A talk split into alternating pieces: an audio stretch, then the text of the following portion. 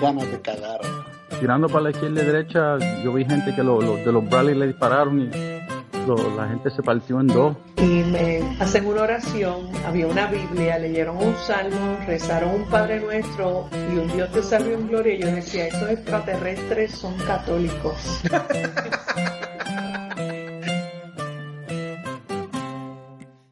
Bienvenidos al podcast cucubano de esta semana.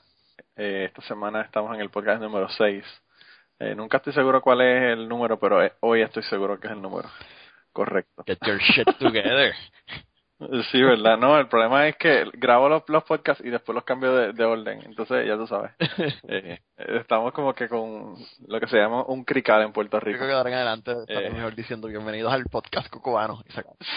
Sí, no decir O los si no, nombres, carajo. O si no te grabas diciendo uno, dos, bienvenido al podcast número uno. Y doy espacio para ponerle uno, dos, tres o lo que sea, Y lo pones después, lo, lo añades. Bienvenido al podcast cucubano. Y después hace bien sin, ¿cómo es? Este, que no, que se nota que ni pega. Sí, No. sí, sí, sí. No, y que oye con, con, con el background noise, dif- noise diferente y Sí. la entonación diferente y toda la cosa, ¿verdad? Bien chévere. Si fuéramos un, un estudio profesional podríamos hacer eso, pero como estamos en un estudio no profesional, pues estamos jodidos. Eh, eh, ya ustedes vieron lo que pasó con la de Rebeca, que se oía de una forma lo que estábamos nosotros hablando y lo otro que fue en vivo que lo grabamos se oía completamente diferente. Pero eso, como yo siempre he dicho, los podcasts son gratis, así que hay que criticar para el carajo, ¿verdad? Exacto. si no te gusta, el tuyo. Sí, verdad, verdad, que, que es- a, a mí no me molesta, ¿verdad? Porque a mí, mientras más podcast mejor, eso me encanta. Eh, yo soy adicto, ¿verdad? Así que eso no, no me, no, no, no es algo malo, es algo positivo. Mira, ¿y cómo ha estado tu semana, Cangri? Ay, mano. Trabajo, claro. Esa es la- Tú siempre tienes esa el mismo- mismo cuento. Sí, esa es la historia siempre, mano. Trabajando como una bestia. Coño, mano, pero tú tienes que conseguir, acuérdate que por lo menos tenemos que traer una historia semanal. Ajá. Así que algo tienes que hacer en la semana para, para traer una historia y contarla. Trae una historia. Aunque sea una historia, una historia corta, una historia como la que nos envió Goyo esta semana. Exacto. Una historia de un one night stand o algo así, ¿verdad? Sí. Eh, el problema es que no, quizá no te quieras tirar al medio, pero bueno, esos son otros 20 pesos. No, no. Mira, pues no, yo yo también he estado jodido trabajando. Los últimos los últimos 17 días he trabajado 14. Oh, wow. Así que, y son 12 horas los turnos míos, que ya tú sabes, son más Por interesantes. menos te pagan overtime, ¿verdad? Bueno, si no me pagan overtime, yo mataba a alguien. Ay, qué bueno es ser un empleado no exento. sí, Eh, eh, yo he escuchado de esa bestia mítica. No, y, y antes, antes, ¿verdad? Porque ahora no, ahora las cosas se están poniendo más difíciles, ¿verdad? Ay, Pero antes me pagaban, cuando si trabajabas todos los días de una semana, los siete días de la semana, me el último día de la semana, que era el domingo, Ah. eh, me lo pagaban doble. Eh, porque el overtime es tiempo y medio aquí en Kentucky. mm, ok. Entonces, se lo pagaban eh, doble. Que como quiera que se hacía, hacía la diferencia, ¿verdad? Porque es como trabajar el mediodía más.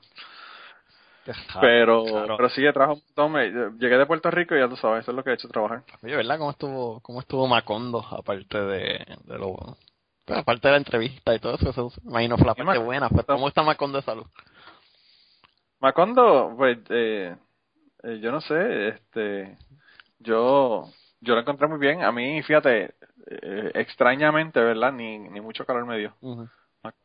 Que, que es una cosa extraña, ¿verdad? Porque generalmente, gener- generalmente el calor en Puerto Rico es brutal. Ajá. Y yo soportarlo, pero no estuvo tan mal la cosa, de verdad. A pesar de que estábamos en, en, en sequía, ¿verdad? Que se supone que estuviera más, más, más caliente la cosa porque estamos en, en la sequía. Mm. Pero, pero realmente no estuvo bueno. Aparte de que también vi un montón de amistades que quería ver. Se me quedaron un cojonal, ¿verdad? Y me imagino que estarán cagándoseme en la madre. Pero pues eso siempre pasa. Eso, eso creo que ya no se puede evitar, ¿verdad? Cuando uno va a Puerto Rico, que se le queda un montón de gente. Sí, eso siempre Eh, es. siempre, por más tiempo que uno vaya, siempre se queda algo. Pues, man, es que uno va, es que uno va, ¿verdad? Y, y uno tiene, eh, esto es una frase que le, parece extraña a ustedes, pero uno propone y Dios dispone. ¿Cómo es? ¿Qué? ¿What? Las personas que me conocen tienen que estar muertas de la risa. No, no, lo que pasa es que uno hace planes y entonces todo el mundo le hace planes a uno también. Entonces uno tiene que poner los planes que le hacen a uno más los planes de uno y cuadrarlos, ¿verdad? Y eso es bien complicado. Con quien sí tuve la oportunidad de compartir y me gustó muchísimo eh, que fui allá, fue que estuve en Celebrate Mm. en San Juan, jangueando con el George eh, de Kibo y el George, que ahora es comediante, ¿verdad? Porque ahora, ahora el hombre está entregado, entregado al stand-up comedy y toda la cosa. ¿En serio? Y, y hicieron un show bien cabrón, mano, le quedó bien, bien bueno el show, me gustó muchísimo. Eh, hicieron un panel de, de con, lo- con cuatro políticos, ya tú sabes, tenían a GP, tenían a Ricky Rosselló, así. Ah, oh, bueno, de verdad, que entonces tenían un lugar, de verdad que me, me gustó muchísimo el panel porque, pues imagínate, era- eran haciéndole preguntas y le preguntaron al público que pusiera preguntas, entonces las escribían en un papelito y se las ponían y, y las sacaban y le hacían las preguntas que le estaba haciendo el público. Ujú. Así que te podrás imaginar. Eh, y además vi a la gente de SOS haciendo improv, eh, SOS eh, minus Chente, ¿verdad? Porque Chente estaba preparándose para el, el show que tiene, o que tuvo, ¿verdad? Esta semana. Ajá. Que aparentemente fue un éxito cabrón, ¿verdad? Porque tuvo que hacer un montón de, de, de funciones nuevas, ¿verdad? Adicionales en el Tapia. Eh, pero de verdad que el show estuvo bien bueno, me gustó muchísimo y, lo, pues, lo que me duele es que cuando yo estaba en Puerto Rico ese tipo de show no lo había, no había ese espacio, ¿verdad? Y ahora sí lo hay. Y entonces ahora que, que lo hay no estoy allá. Pero me gustó de verdad muchísimo y, me gustó compartir con el George, hablé con un montón. Eh, y por cierto, hablé con él y, y creo que me dijo que quería estar en Cucubana, así que lo vamos a invitar prontito para que nos cuente unas cosas. Él me dijo, yo sabía que el George había sido luchador también y toda la cosa ahí. Pero que, que- Creo que debe tener unas historias bien interesantes. wow, ese muchacho es polifacético. Sí, sí, el hombre hace de todo, el hombre hace de todo. Eh, pero, pero pues nada, y eso fue una de las cosas más interesantes que hice. Fui a ver a mi, a mi sobrina jugar, que le dieron una pela a todo el mundo y tuvieron tres, tres chicas, este, se las tuvieron que llevar para el hospital. Eh, en un juego de baloncesto, así que yo no entiendo. ¿Será que creían que era fútbol o qué? Pero una nena hasta, hasta la frente se rajó, le tuvieron que coger punto y toda la cosa. eh, puntos de estos de mariposas. Así que eh, la cosa estuvo intensa. Pero nada, la pasé, la pasé cabrón, la pasé cabrón. Y por cierto, eh, esta semana eh, que, ¿verdad? Llevamos ya un montón de podcasts desde que te dije en el primer podcast que me iba a tirar al medio en algún momento y eso es lo que voy a hacer hoy. Ujú. Eh, pero que cuando estuve en Puerto Rico aproveché y grabé unas, unas conversaciones con un par de gente para utilizarlas en este podcast de hoy. Así que el podcast de hoy, a pesar de que no tenemos invitados y yo voy a ser el que voy a estar haciendo la historia, pues vamos a tener gente hablando eh, de la historia que yo voy a contar, que fue la historia de cuando mami murió. Mi mamá murió cuando yo tenía 17 años. Y entonces, eh, pues tengo un par de personas que se que eran amistades de mi mamá o amistades mías que van a hablar sobre el asunto. Pero, antes de eso, nos enviaron una historia, ¿verdad? Ajá. Y yo quería que habláramos de eso porque eso es interesante. Goyo, ¿verdad? Eh, nos envió, él es uno de los eh, pajeros, ¿verdad? Él es de los que escuchan Dejémonos de Paja y que ahora escuchan Cubano, ¿verdad? Porque nos se enteraron por allá que estábamos aquí. Así que nos envió una historia bien interesante. Yo lo que quería era ponerle la historia para que ustedes escuchen la historia. Y no sé, quizás se animen a, a enviarnos historias parecidas a las que él nos envió. Eh, y después de eso yo les cuento una historia mía ah, para que Goyo, para que Goyo escuche mi, mi historia sobre, sobre este tema también. Ahí en, en el, en el, lo que nos, nos- nos grabó Goyo, ¿verdad? Porque lo que hizo fue que lo grabó con el teléfono y me lo envió. Ah. Que es una de las formas de, de hacer, ¿verdad? La- de enviarnos las historias. Pues ahí él da su Twitter y toda la información, así que para las personas que quieran seguirlo, lo pueden seguir en Twitter. Y, por ahí entonces este lo consiguen y le hablan y le dicen si le gustó la historia, si no le gustó y si quieren que nos envíe más historias. Así que lo que vamos a hacer primero entonces, dejamos la historia de y regresamos unos minutitos para, para yo contarle entonces la historia mía. Buen día, buenas noches, buenas tardes, no sé. Bueno, ahorita es en la tarde que quiero enviarles esta historia, amigos del Cucubano. Me he animado a enviarles eh, una de mis historias para compartirlo ahí en su podcast. Espero que sea de su grado y créanme que sí es una experiencia personal. Eh, digamos que sería como eh, la primera, la primera, o sea, el primer acto sexual en la primera cita. O en la primera cita aflojo pues la chera. la chera, eh, bueno, aquí en, Centroamérica es eh, la, mujer, la muchacha, una chica. soy de El Salvador. En Twitter soy el Goyo. Ah, el Goyo. Por si me quieren seguir. Goyoman SV.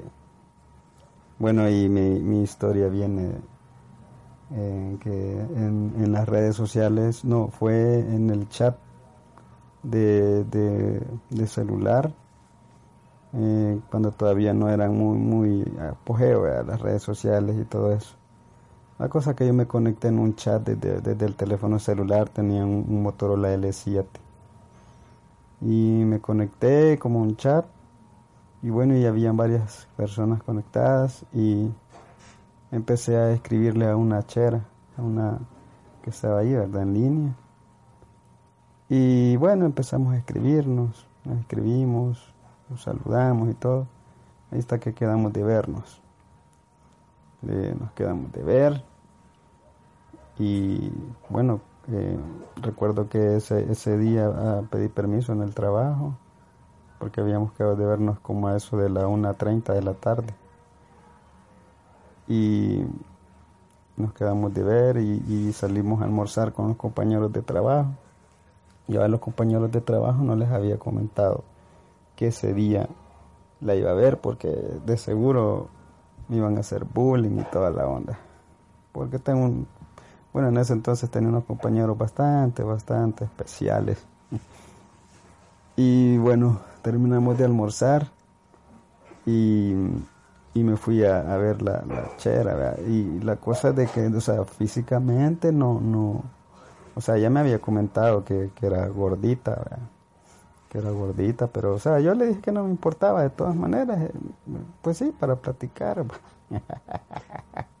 y bueno, la cuando la vi de lejos, o sea, sí vi que, o sea, que era una gordita, pero, o sea, con, bastante carnita, ¿verdad? O sea, y estábamos como una pasarela, ¿verdad? Está la calle y está la pasarela, entonces estábamos de extremo a extremo, pero ella no me había visto. Entonces cuando yo le hablé y, vi que estaba, entonces, no sé, ya no me estaba como animando mucho, ¿verdad? Pero dije yo, bueno, hay que hacerle, hay que hacerle huevo, así como decimos acá, hay que hacerle huevo. Y bueno, me crucé la pasarela, la vi, nos saludamos y nos fuimos a, un lugar, como a un bar, o sea, a la 1.30 de la tarde, todo prácticamente no hay nada abierto pues a esa hora. Aquí los bares y cosas así las empiezan a aperturar tipo 4 5 de la tarde.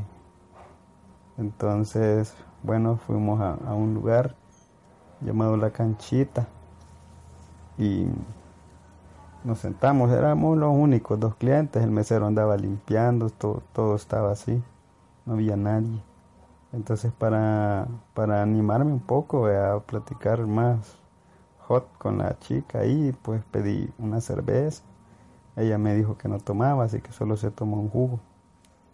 Yo me tomé una cerveza. Entonces, ya con una cerveza, pues ya me empecé a animar. Eh, ya le echaba el brazo, eh, la tomaba de la mano, eh, pues, prácticamente la besaba, nos besábamos, la tocaba así. Entonces, y era, o sea, o sea, la primera, la primera cita, pues, prácticamente. Y para animarme más me pedí como, como tres cervezas más tres cervezas más. Eh, eran a 1 y 30, tipo 2 y 30. Ya yo dije, bueno, hay que, hay que, ¿qué pasa? ¿Qué, qué vamos a hacer? Entonces le pregunté si quería, si se animaba a ir, pues que fuéramos a un motel. Ah, a todo esto, comentarles que yo andaba, o sea, andaba en, bus, no, no, no, no tenía vehículo en aquel entonces. Bueno, todavía no tengo, algún día. Bueno, la cosa es de que nos vimos y, y le dije que si se animaba a ir a un hotel y ella me dijo que, pero, o sea, me dijo que cómo, si, si era la primera cita, vea que, que no estaba bien. Entonces yo le dije, no, no te preocupes, le dije, si, si querés, o sea, podemos ir al entrar y estar ahí nada más cómodo, nada más, no te preocupes que si aquí no va a pasar nada que, que vos no querás, que tú no quieras. Y bueno, al final, eh, la, la, o sea, me dijo que sí, ¿verdad? Me dijo que sí. Y fui, pues, fui a pagar la cuenta. Y el, el mesero me dice, y ya estuvo, pues me dijo, o sea, el mesero estaba echándose y el rollo, ¿verdad? viendo la situación, gran metido el hijo de puta, y me dice el hijo de puta, va, ey, ¿qué onda? Ya estuvo, pues me dice, ahorita ya van con todo, me dijo, ah, ajá, le dije yo, puya, me dijo, qué rápido, y eso que solo una soda, la invitaste, me dijo el hijo de puta metido, a huevos, le dije yo, y empezamos a caminar. Caminamos porque para, para allá al motel que fuimos fue un motel eh, que quedaba sobre una como, como una calle principal que enfrente está eh, una, casi hay una universidad enfrente queda cerca pero es una, una zona o sea que ahí pasan buses pasa eh, bien concurrida entonces pero bueno, ustedes saben que la gana, cuando no tiene ganas de coger, pues la verdad que te vale chongue más si está, está joven, va. Entonces, así entramos a pie, eh, pagué, me costó 6.25 las dos horas, 6.25, incluía un preservativo. y bueno, entramos y bueno, pasó lo que tenía que pasar en la primera cita. ¿verdad? Este, coronamos, como dicen ahí los panas, coronamos. Y fue en la primera cita y la verdad que prácticamente cada vez que me encontraba con ella era pues solo citas para motelarse. este, pero o sea, yo la verdad que siempre siempre la respeté. O sea, disfrutamos y era algo que, que, disfrutamos los dos. Así que eh, no sé si a ustedes les ha pasado algo similar, a alguien que también haya pasado algo similar que en la primera en la primera cita, la primera vez que se ven y pues y se logra coronar, ¿verdad? Es bastante bastante bueno, la verdad es una una bonita y buena experiencia, entonces eh, esta breve historia sí quería compartirla con ustedes a ver si si se me da la oportunidad de que la compartan en su podcast eh, cucubano. Mira, eh, eh, Kangri, ¿qué te parecía la historia de, del Goyo? tú, tú, bueno, este... me alegro, me alegro. te alegras, ¿verdad? Te alegra. Me alegro. Eh, pero fíjate, eso parece que pasa mucho tiempo, así que yo espero que, que ¿verdad? Que no haya sido desde esa época que no haya...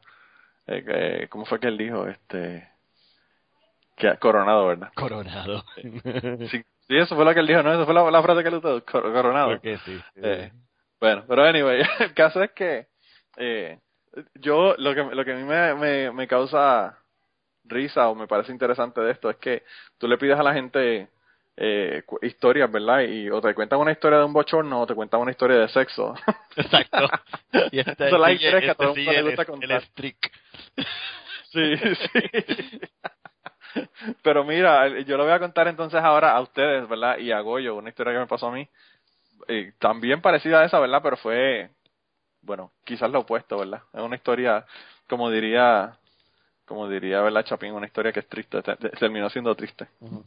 Yo, yo estaba daba clase en la universidad de, de aquí en Kentucky, de Murray, Murray, Kentucky. Ajá. Y yo no sé por qué aquí el, el programa de, de, de estudiantes que vienen en- de intercambio es tan grande. Tiene muchísimos estudiantes que son de China, Taiwán, Hong Kong, ¿verdad? Estudiantes que son eh, asiáticos. Y yo tenía muchísimo, entonces eso es un problema porque ellos llegan aquí sin hablar sin hablar inglés. Entonces, yo no entiendo cómo una persona sin hablar el idioma llega aquí y, y lo triste es que sale mejor que los estudiantes locales, ¿verdad? Ajá. Eh, pero yo tenía muchísimos estudiantes que eran que eran orientales, ¿verdad? La clase que yo daba era una clase de biología, un laboratorio de biología para estudiantes que no eran eh, de concentración en biología, ¿verdad? Toda la gente que tiene que coger una, una clase de ciencia de administración de empresas y de otros de otros departamentos, pues tiene que coger esa clase de biología y eso es lo que yo daba. Que es lo peor porque son un montón de gente que tú le estás dando la clase y no le importa una puñeta lo que tú le estás contando. Y entonces hubo una chica que yo tenía que era de Hong Kong. Ella originalmente de Hong Kong, pero se mudó para aquí a los nueve años. O sea que ya llevaba muchísimos años en, en Kentucky. Y le di la clase, qué sé yo. Y solamente le di un semestre porque en el segundo semestre cuando ella tuvo que coger la clase, no sé, no la cogió conmigo, quizás no, o no le caí muy bien en el momento, o no le cuadró la clase para cogerla conmigo el segundo semestre. Pero como un año después, más o menos, de, de- yo estuve dando la clase dos años y medio, como más o menos un año después de que le di la clase a ella, la chica eh, me la encuentro, ¿verdad?, en la universidad. Y le pregunté cómo había salido en la clase, me dijo que salió bien, que si todos los detalles, ¿verdad?, de que había sacado en la clase y todo lo demás. Y entonces eh, me dijo que estaba preocupadísima porque eh, habían pa- eh, estaban haciendo uno, un update en los servidores del, de las computadoras de la universidad y ella tenía que enviar un trabajo, un proyecto a una profesora que tenía y no tenía forma de enviarlo. Entonces yo le digo, pues yo tengo computadora y tengo internet y vivo aquí al lado, a una cuadra, ¿verdad? Y entonces, este, si tú quieres, pues puedes ir a la clase, a mi casa y se la envía. Yo no entendía el asunto, ¿verdad? Porque si, si los servidores están down, pues el servidor de la profesora también está down. Pero yo me imagino que ella lo que quería quizás era que tuviera el, la marca de que lo envió a tiempo, ¿verdad? Claro. Y entonces, pues ella, eh, nos fuimos, ¿verdad? A mi casa y qué sé yo. Y entonces ella se puso en la computadora a enviar el trabajo que tenía, qué sé yo. Y yo estaba viendo una película, o iba a ver una película. Y entonces ella me dijo que sí, que sí podía quedarse a ver la película. Y dije que sí, que, que estaba bien, que no había ningún problema. Chaca, chaca, fuck, fuck. Sí, eh, eh, yo no sé cuáles eran los planes que ella tenía, ¿verdad? Pero eh, la chica, a mí, el problema era que la chica a mí siempre me había parecido bien infantil. Eh, cada vez que hablaba con ella o interaccionaba con ella, Ajá. ella actuaba como si tuviera, qué sé yo, 12 años. Y no sé si es una característica de ella o una característica de las chicas asiáticas o qué diablo es, pero el caso es que me parecía bien infantil. Y entonces, en un momento dado, eh, me dice, venga, ahora voy al baño. Y fue al baño. Y cuando regresó del baño no tenía nada ar- arriba. Se había quitado la blusa, se había quitado el brasier y se había quitado todo. Y, Y ahí está. y entró caminando al, al, al, a la sala sin nada. Y yo estaba, me había divorciado hacía como un año más o menos, algo así. Ajá. O nueve meses algo así. Estaba, estaba solo, ¿verdad? Ajá. Pero llegó la chica y entonces no, no quiso hacer nada con ella porque no sé, me sentía pedófilo porque la chica, como la chica era tan infantil, ¿verdad? Ajá. Pues me sentía como que era demasiado joven para mí. La chica, qué sé yo, la chica tenía 20, 21 años, algo así, pero como quiera, no, no, no, no, no me salió de del alma, ¿verdad? Si es que tengo alma. Eh, tener sexo con ella. Y la chica, pues te podrás imaginar el bochorno que ella pasa, porque entonces, tú sabes, lo que piensa es que yo no la quiero, o, o que es fea, no sé. Sí, sí, sí. Eh, la chica tiene tremendas tetas, y cosa extraña, ¿verdad? Porque las asiáticas generalmente no tienen tetas, pero esa chica tenía unas tetotas. Y entonces, pues terminé no haciendo nada con ella, y yo pienso que hasta el día de hoy ella piensa que yo soy maricón. porque no quiso tener sexo con ella. Y ahora, eh, yo no sé, ¿verdad?, qué qué ha sido de la vida de ella. Pero eh, me imagino que todavía sigue pensando que yo soy gay o algo, porque no quiso tener nada con ella. Así que mi historia, como pueden ver, fue lo opuesto a la historia de, de del Goyo. Eh, en vez de ser un one night stand, fue un no quiero one night stand. Pero bueno, si, si las personas que nos están escuchando tienen cuentos parecidos, envíenlos, envíenlos a, a- por todos los, los medios, ¿verdad? Que podemos, eh, que nos los pueden enviar. Eh, más adelante vamos a poner todas las formas que nos pueden enviar la- las historias. Y lo triste de todo el caso este es que hoy, ¿verdad? Luego de todos estos años que pasó eso, esa historia, me arrepiento de no haber tenido sexo con ella porque, puñeta, la chica tenía 20, 21 años, o sea que, aunque fuera una infantil, ¿verdad? Hubiese sido otra otra rayita más en en en, lo, en, la, en las conquistas, ¿verdad? Pero bueno, eh, no no se dio y, y, y todavía todavía estoy pensando que fui un pendejo. Pero bueno. Un hombre que demostró verticalidad. No, no, mano, olvídate de eso, olvídate de la verticalidad. Cuando éramos en tu casa. Eso es lo que yo estoy escuchando. Un hombre con fuerza de voluntad. Yo no sé, yo pienso que cuando hay una mujer desnuda o semidesnuda en tu, en tu sala, pues como que la verticalidad no es una virtud. Son un caballero, lo que fue. Está cabrón, está cabrón. Mira, pues la historia que yo te iba a contar eh, esta semana es una historia de que yo pensé contarla, ¿verdad? Porque eh, se me ocurrió que tenía muchísima gente que podía hablar del asunto, ¿verdad? eh, pero fue una historia que pasó hace muchísimo tiempo.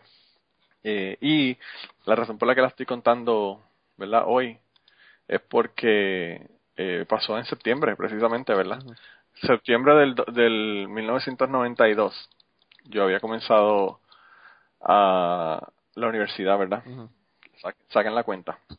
Fue mi primer año de universidad en el 92, así que ya, ya saben más o menos la, cómo es el asunto. Ajá.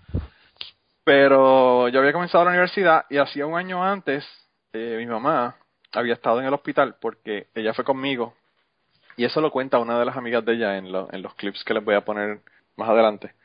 Pero eh, ella había ido conmigo a, a que yo fu- a que yo fuera al médico, a llevarme al médico, ¿verdad? Y entonces el médico, un médico, eh, le dijo que la chequeó ella también y le dijo que ella estaba muy mal y que tenía que irse para el hospital. Cuando llegó y se hizo un electrocardiograma en el cardiólogo, el cardiólogo le dijo, no te vas a ir para tu casa, te vas a quedar aquí en intensivo. Oh, wow. y entonces, pues, ella estuvo una semana en intensivo, mi mamá fumaba eh, muchísimo, como dos cajetillas de cigarrillos al día. Y entonces, eh, mi mamá había tenido cáncer en, hace unos años antes, ¿verdad? Okay. Eh, y entonces, pues tenía unas obstrucciones en las coronarias y qué sé yo, le hicieron un cateterismo, le hicieron un montón de cosas, ¿verdad? Pero eh, no podían hacer una operación de corazón abierto para eh, quitarle las, obstrucciones de las coronarias por el tratamiento de cáncer que tuvo, que le había de- debilitado el corazón, ¿verdad? Y entonces, esto pasó un año antes de, de que yo comenzara la universidad. Esto fue mi último año de escuela superior. Y ella en ese proceso dejó de fumar porque ella eh, decidió que si había estado siete días en intensivo sin fumar, pues no hace falta cigarrillo. Exacto. Y de, una, pues dejó de fumar y todo el asunto y no quiso, ya no quiso fumar más nada. Y entonces, eh, en mi primera semana de, de clase, yo había comenzado en la universidad, en, en la UPI, en Río Piedra, en la, en la Universidad de Puerto Rico en Río Piedra. Y yo acababa de llegar de mi primera semana de clase, eh, como tal, porque la- las clases comenzaron como un jueves o algo así. Y entonces yo fui esos dos días y la semana después, ese fue el viernes, eh, fue el 4, 4 de septiembre del 92. Y entonces yo llegué de, de, de San Juan, yo había cogido una guagua que dicen en Puerto Rico, un autobús. Y había llegado a mi casa, cuando yo llegué a mi casa, yo estaba, estaba comenzándome como que un catarro, una monga, no sé qué tenía, pero eh, estaba con dolor de garganta, como que me iba a empezar a enfermar. Y mi mamá me dijo que fuera al médico. Y yo le dije que no, que no iba a ir al médico porque era tarde, eran como las 3 de la tarde o algo así. Que no quería ir al médico. Y entonces ella me dijo que debía de ir y qué sé yo, y siguió jodiéndome para que yo fuera, y yo le dije que no, que no iba a ir. Y en eso yo me voy a mi cuarto y entonces eh, comienzo a hablar con la novia que yo tenía en el momento.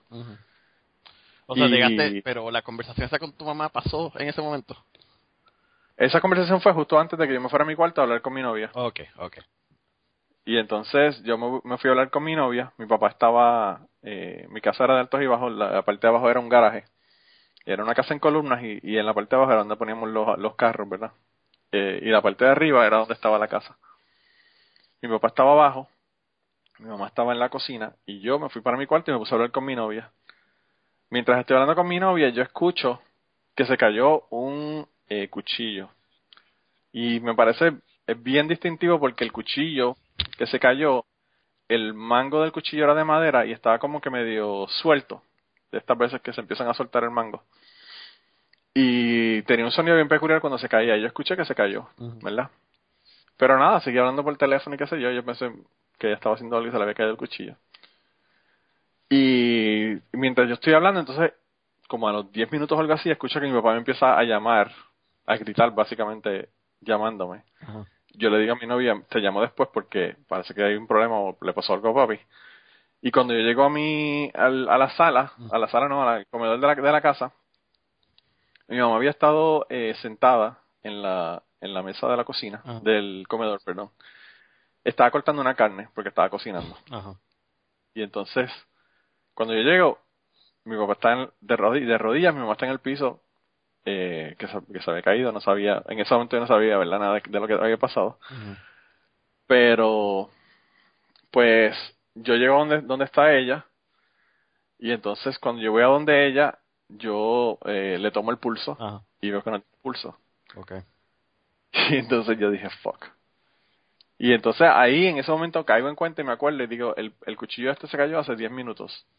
Si el cuchillo se cayó hace 10 minutos, no fue que el cuchillo se cayó, fue que se cayó ella con todo el cuchillo. Sí, sí. Y el cuchillo cayó en el piso. Yo le dije, si hacen 10 minutos y no tiene pulso, Pues, pues ya nada que se pueda hacer. es claro. Esto, toda esta idea yo la tengo, me, me tomó eh, tres segundos tenerla en mi mente. Pero en ese momento yo no le puedo decir a mi papá, se murió, ¿verdad? Porque mi papá está histérico, Claro. totalmente histérico. Y entonces yo le digo a papi, le voy a dar CPR, yo sabía dar CPR. Eh, y entonces eh, él me dice, no, no, no, vamos, vamos a llevarla para el hospital. El hospital quedaba, qué sé yo, como a, te diría que una cuadra de mi casa más o menos. Y entonces, este, yo le digo, pues vamos a llevarla para el hospital, que lo que tú quieras, ¿verdad? Y entonces, eh, pues la agarramos, ¿verdad? Para cargarla. Somos tan estúpidos que en mi casa, por el lado, el lado- en el lado de mi casa había una cuesta que mi papá había, había fabricado la casa de esa manera para que en esa cuesta tú pudieras subir y sacar toda la compra cuando ibas al supermercado sin tener que subirla por las escaleras, Ajá. ¿verdad? Ujú. Y entonces, eh, pues, en lugar de mi papá bajar, buscar el carro, subir el carro por esa cuesta y poner a mi mamá en el carro, pues en ese momento, en la falta de pensamiento que tenía en ese momento, decidió que lo que íbamos a hacer era cargarla por las escaleras para abajo para llevarla al carro. Ok. Pues nada, eso hicimos, la cargamos, la cargamos hasta el carro. Cuando yo me monto en el, con ella en el asiento de atrás y la halo, ¿verdad? Pongo mi mano por debajo de los brazos de ella y la halo dentro, dentro del carro, en la parte de atrás del carro me estoy empujando con, con el pie para, para tener ¿verdad? La, la, la fuerza de poder alarla. Ajá. Y mi papá decide que va a cerrar la puerta. Y él tira la puerta y obviamente mi pie estaba afuera Ay, te lo, y te lo. Y me jodió el pie, el tobillo. Pero bueno, le dije, le dije, tengo el pie afuera. Subo el pie y nos montamos. Nosotros llegamos, desde que, desde que papi encontró a mi mamá a que llegamos al hospital, fue menos de dos minutos. Porque fue so- súper rápido. Oh, ¿verdad? wow. Y entonces llegamos allá al hospital. Cuando papi llega al hospital, salen como, qué sé yo, cuántos médicos y cuántas enfermeras y todo el mundo se le pone así encima, tipo película, Sí, ¿verdad? sí, sí. Eh, y entonces papi se sale, lo sacan, eh, sacan a mi papá de, de donde estaban bregando con mi mamá. Pero a todo esto yo sé que mami está muerta. Entonces, eh, una enfermera me llama y empieza a fucking preguntarme estupideces de, de cómo llenar una, la, toda la forma con la información, que si el nombre, que si el seguro social. Y yo le imagínate, te podrás imaginar, yo, Wow. primero yo tengo 17 años en ese momento. Eh, eso fue el 4 de septiembre, yo cumplía, yo cumplía el 29 de septiembre, que por cierto está por ahí prontito. Y, y yo todavía no tenía 18, 18 años, ¿qué carajo voy a saber yo el seguro social de mami, verdad? Eso, Pues claro, son- eso yo no. Yo tampoco sé de nadie. Claro, y entonces pues le, le di la información que pude, le di la dirección como pude, qué sé yo. Y entonces en ese momento el médico sale y le dice a papi que, que, que había muerto y que había llegado muerta al, ¿verdad? al, al hospital. Y que nada, que la iban, que la tenían ahí, la iban a dejar ahí y le iban a hacer una autopsia. Mi papá, que no quiere que le haga una autopsia porque eh, papi sabe de que se murió, se murió del corazón, que era lo que ella tenía, los padecimientos, ¿verdad? Del corazón desde hacía más de un año.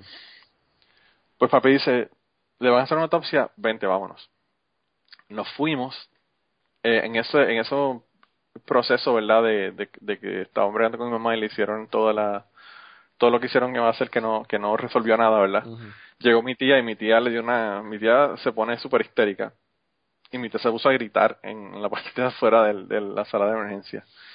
Y yo a consolarla, Ujú. yo todo esto estoy en shock, no estaba llorando ni nada, yo no, no sabía ni lo que estaba pasando.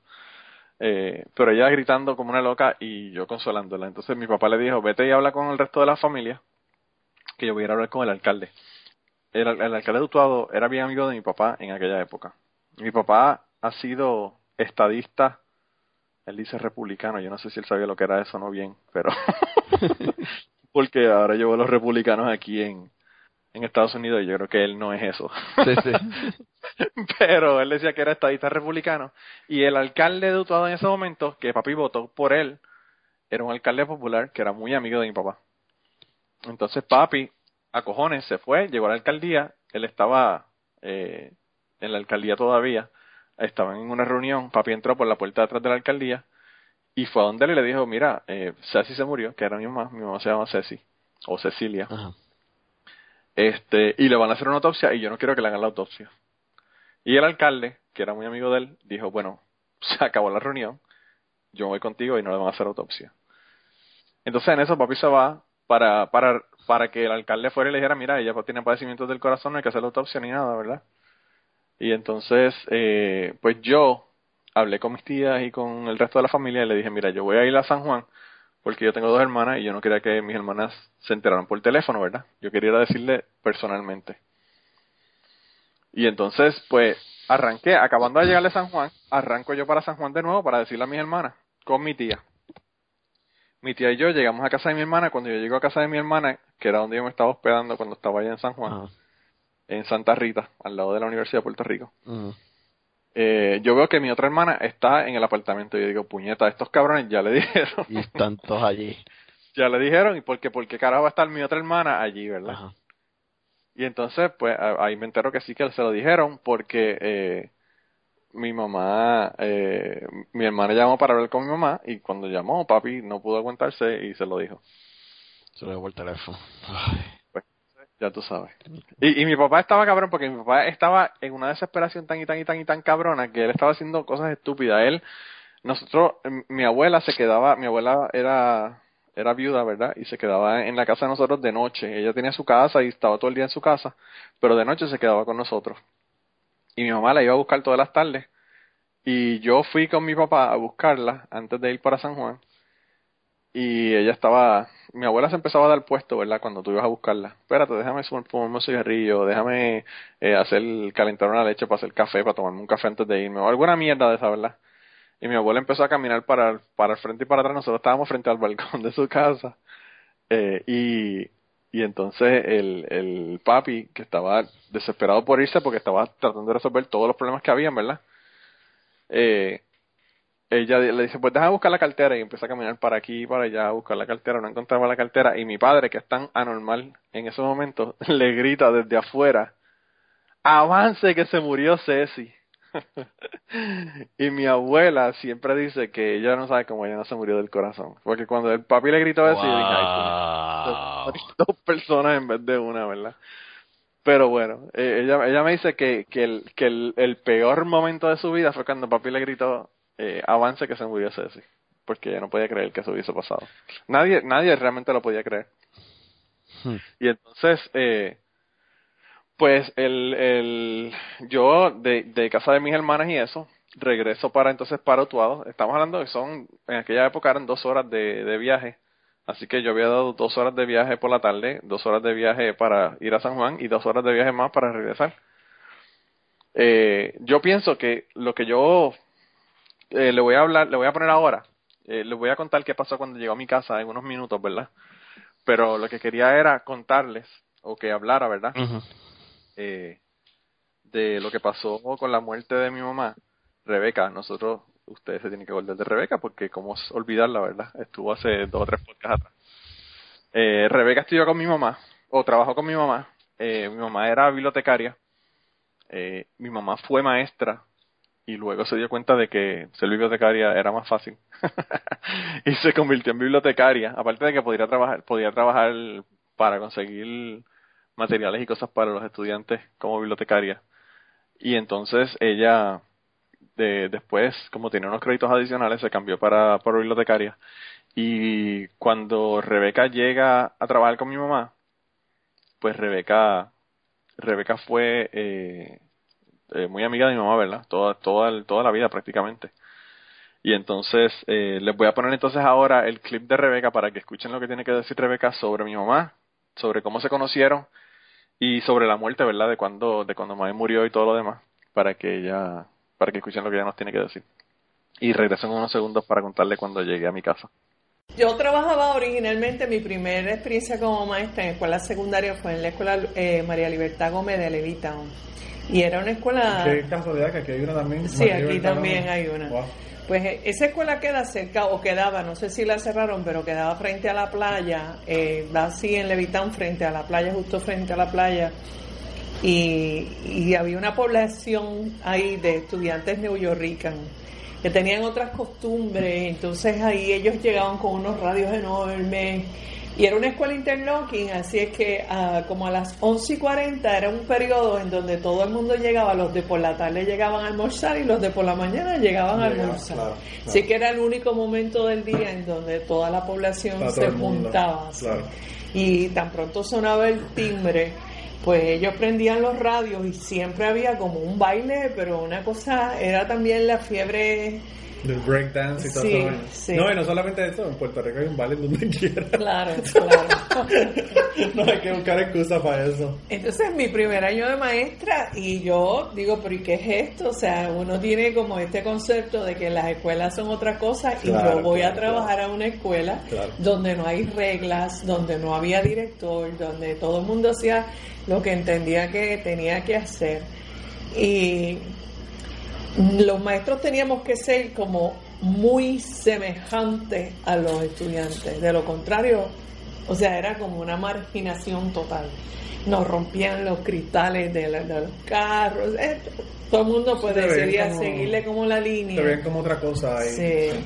Así que en esa escuela los maestros íbamos en maones, en tenis a trabajar, o sea, bien informales, bregamos con los estudiantes al nivel que ellos bregaban también yo lo llevaba todos los meses a, celebrar el cumpleaños a Isla Cabra, que es una isla cerca, como un islote cerca de, de Levita, aunque queda en Cataño.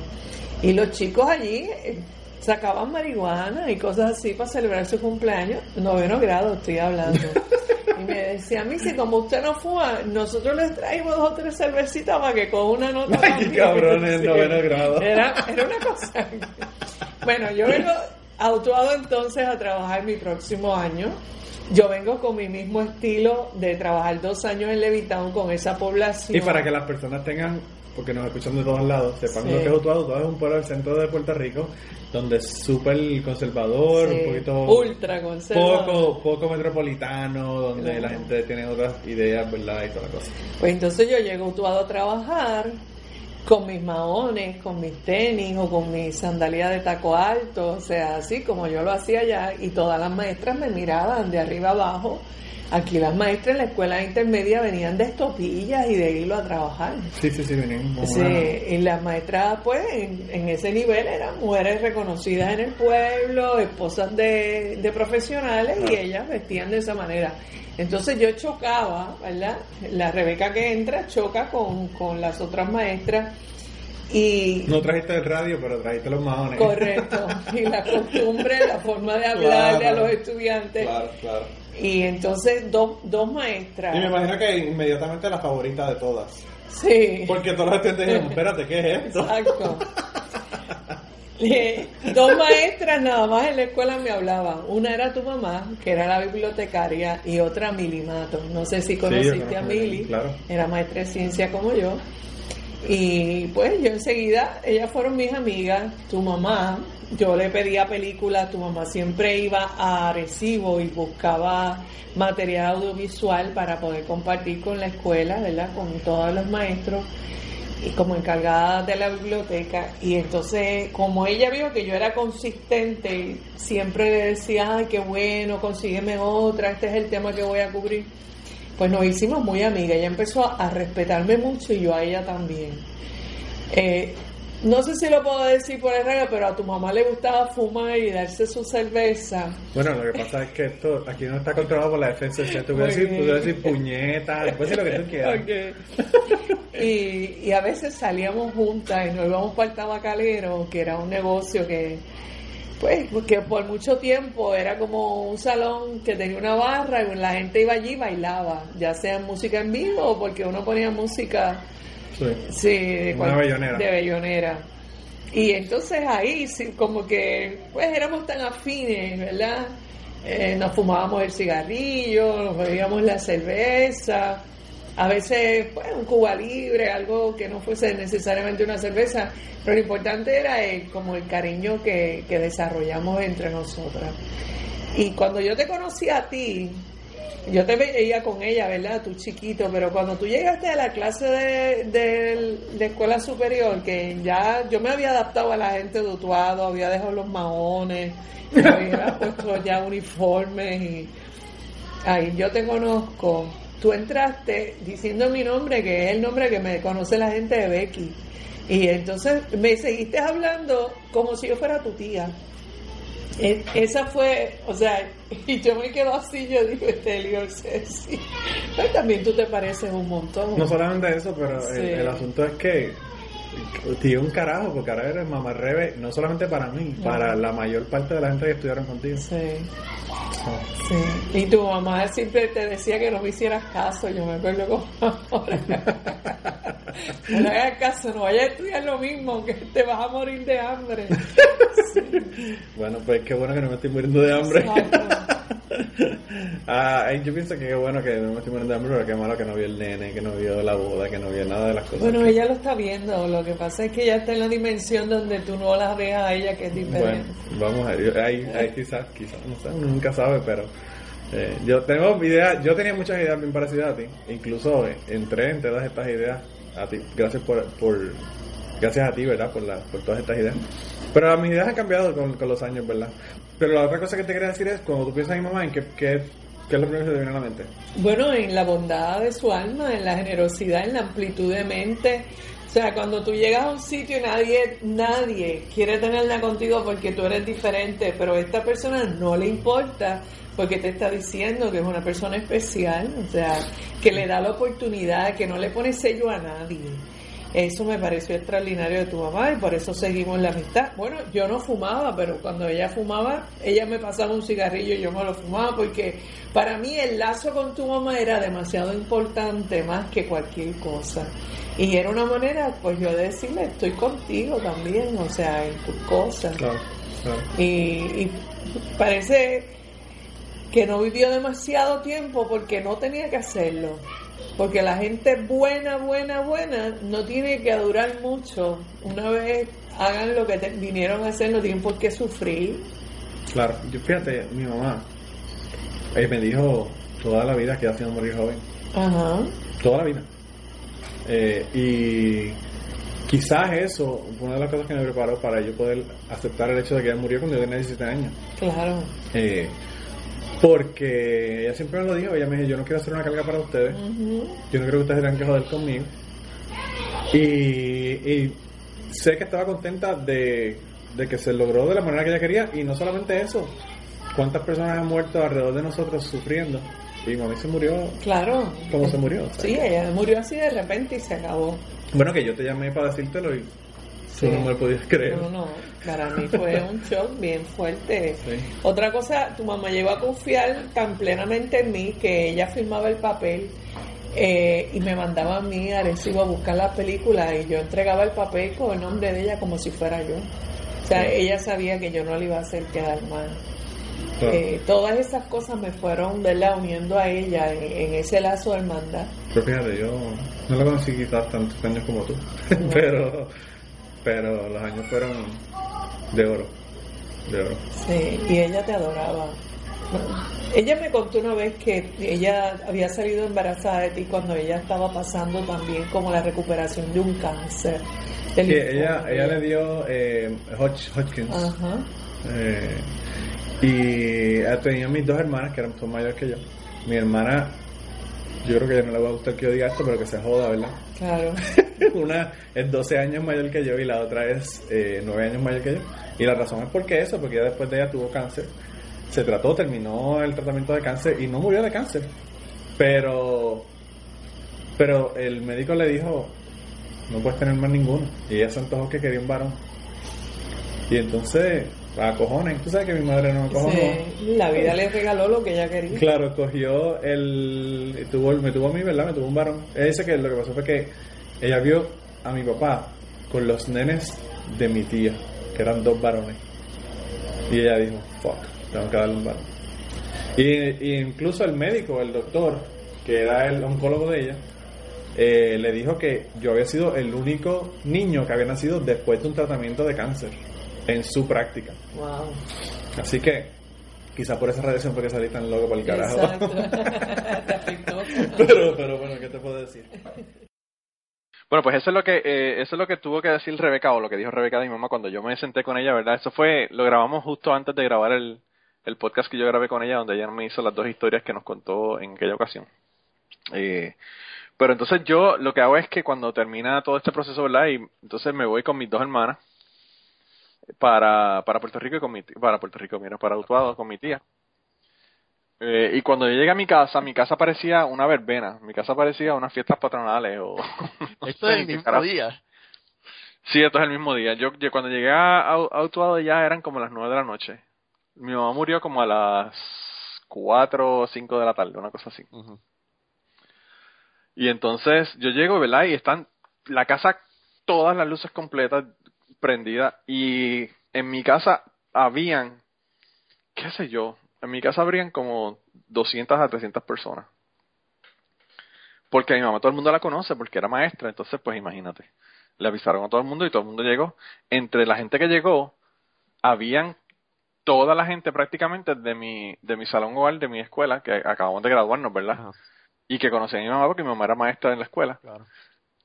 Y entonces lle- llegaron todos y qué sé yo, y estaba todo el mundo allí.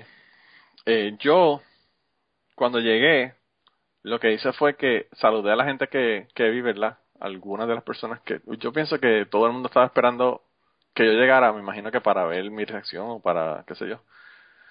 Pero pues yo estaba muy calmado, ¿verdad? Dentro de todo. Y entonces yo lo que hice fue que saludé a las personas que estaban allí, qué sé yo, y me fui eh, mi mamá había pedido que se que se velara el, el que el velatorio fuera con la caja cerrada. Porque mi mamá toda como dijo o como yo comenté verdad me parece con Rebeca. Mi mamá todo el tiempo dijo que se quería morir joven. Eh, y ella nos había dicho no solamente que se quería morir, morir joven sino que cómo quería que fuera todo. Ella no quería que estuviera la caja abierta bueno todos los detalles. Y entonces, pues yo, yo entré y, y llegué a- al cuarto. Cuando yo llego a mi cuarto, en mi cuarto estaba como 20 o 25 personas de, de, mi, de mi escuela, ¿verdad?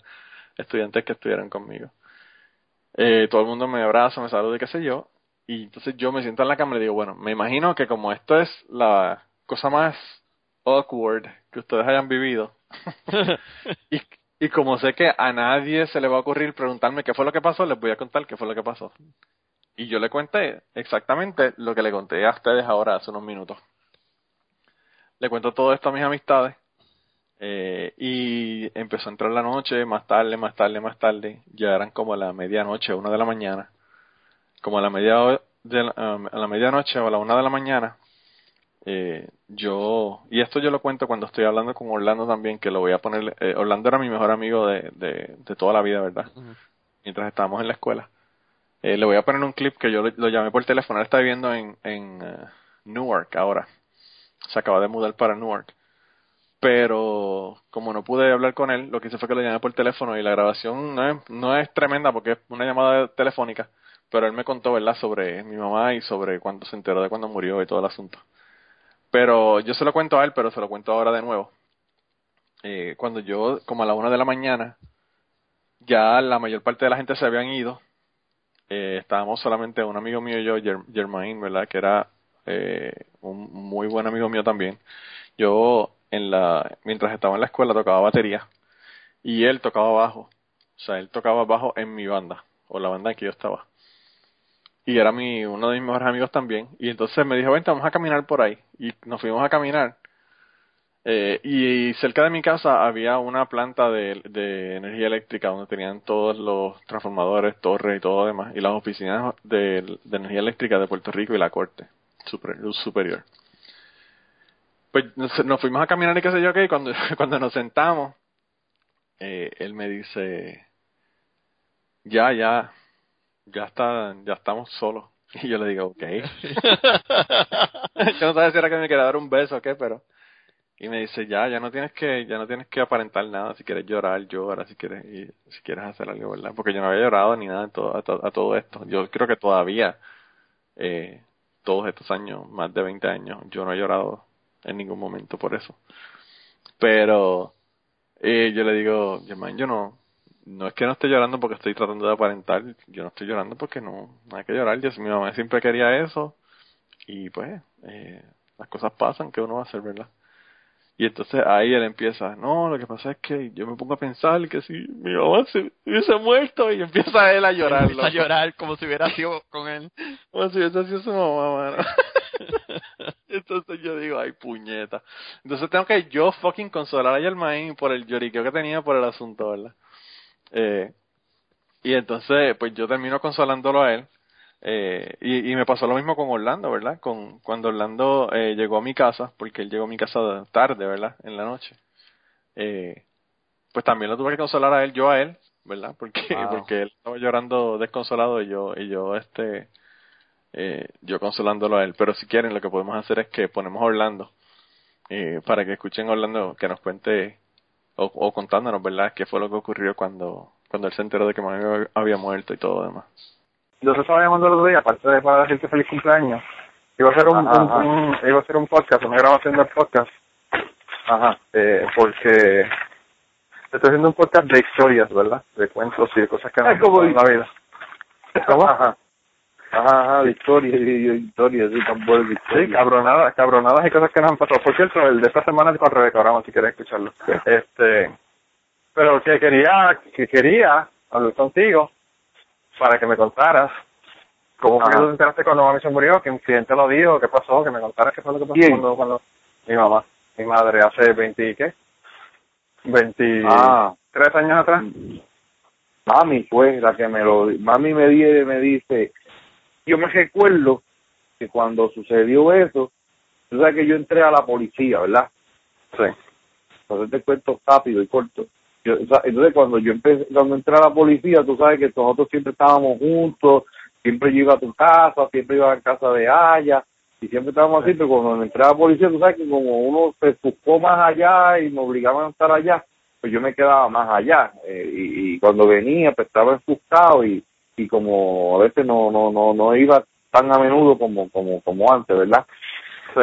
entonces mami viene y me dice me lo dice y yo como no sé cómo ella se enteró pero mami viene y me lo dice y yo lo veo como cuando te dicen mira fulano fulano falleció qué sé yo qué como como como como en- sarcásticamente como quien dice ya yo no voy a ir por, o sea, como, no sé si me coge la idea, como que no, como que, como, como quien dice, se murió y no vienes a verme, yo no me he muerto, tú sabes, ¿por qué no vienes Ah, sí, a sí, sí, no, una, un- relajo de, de que estás perdido, básicamente.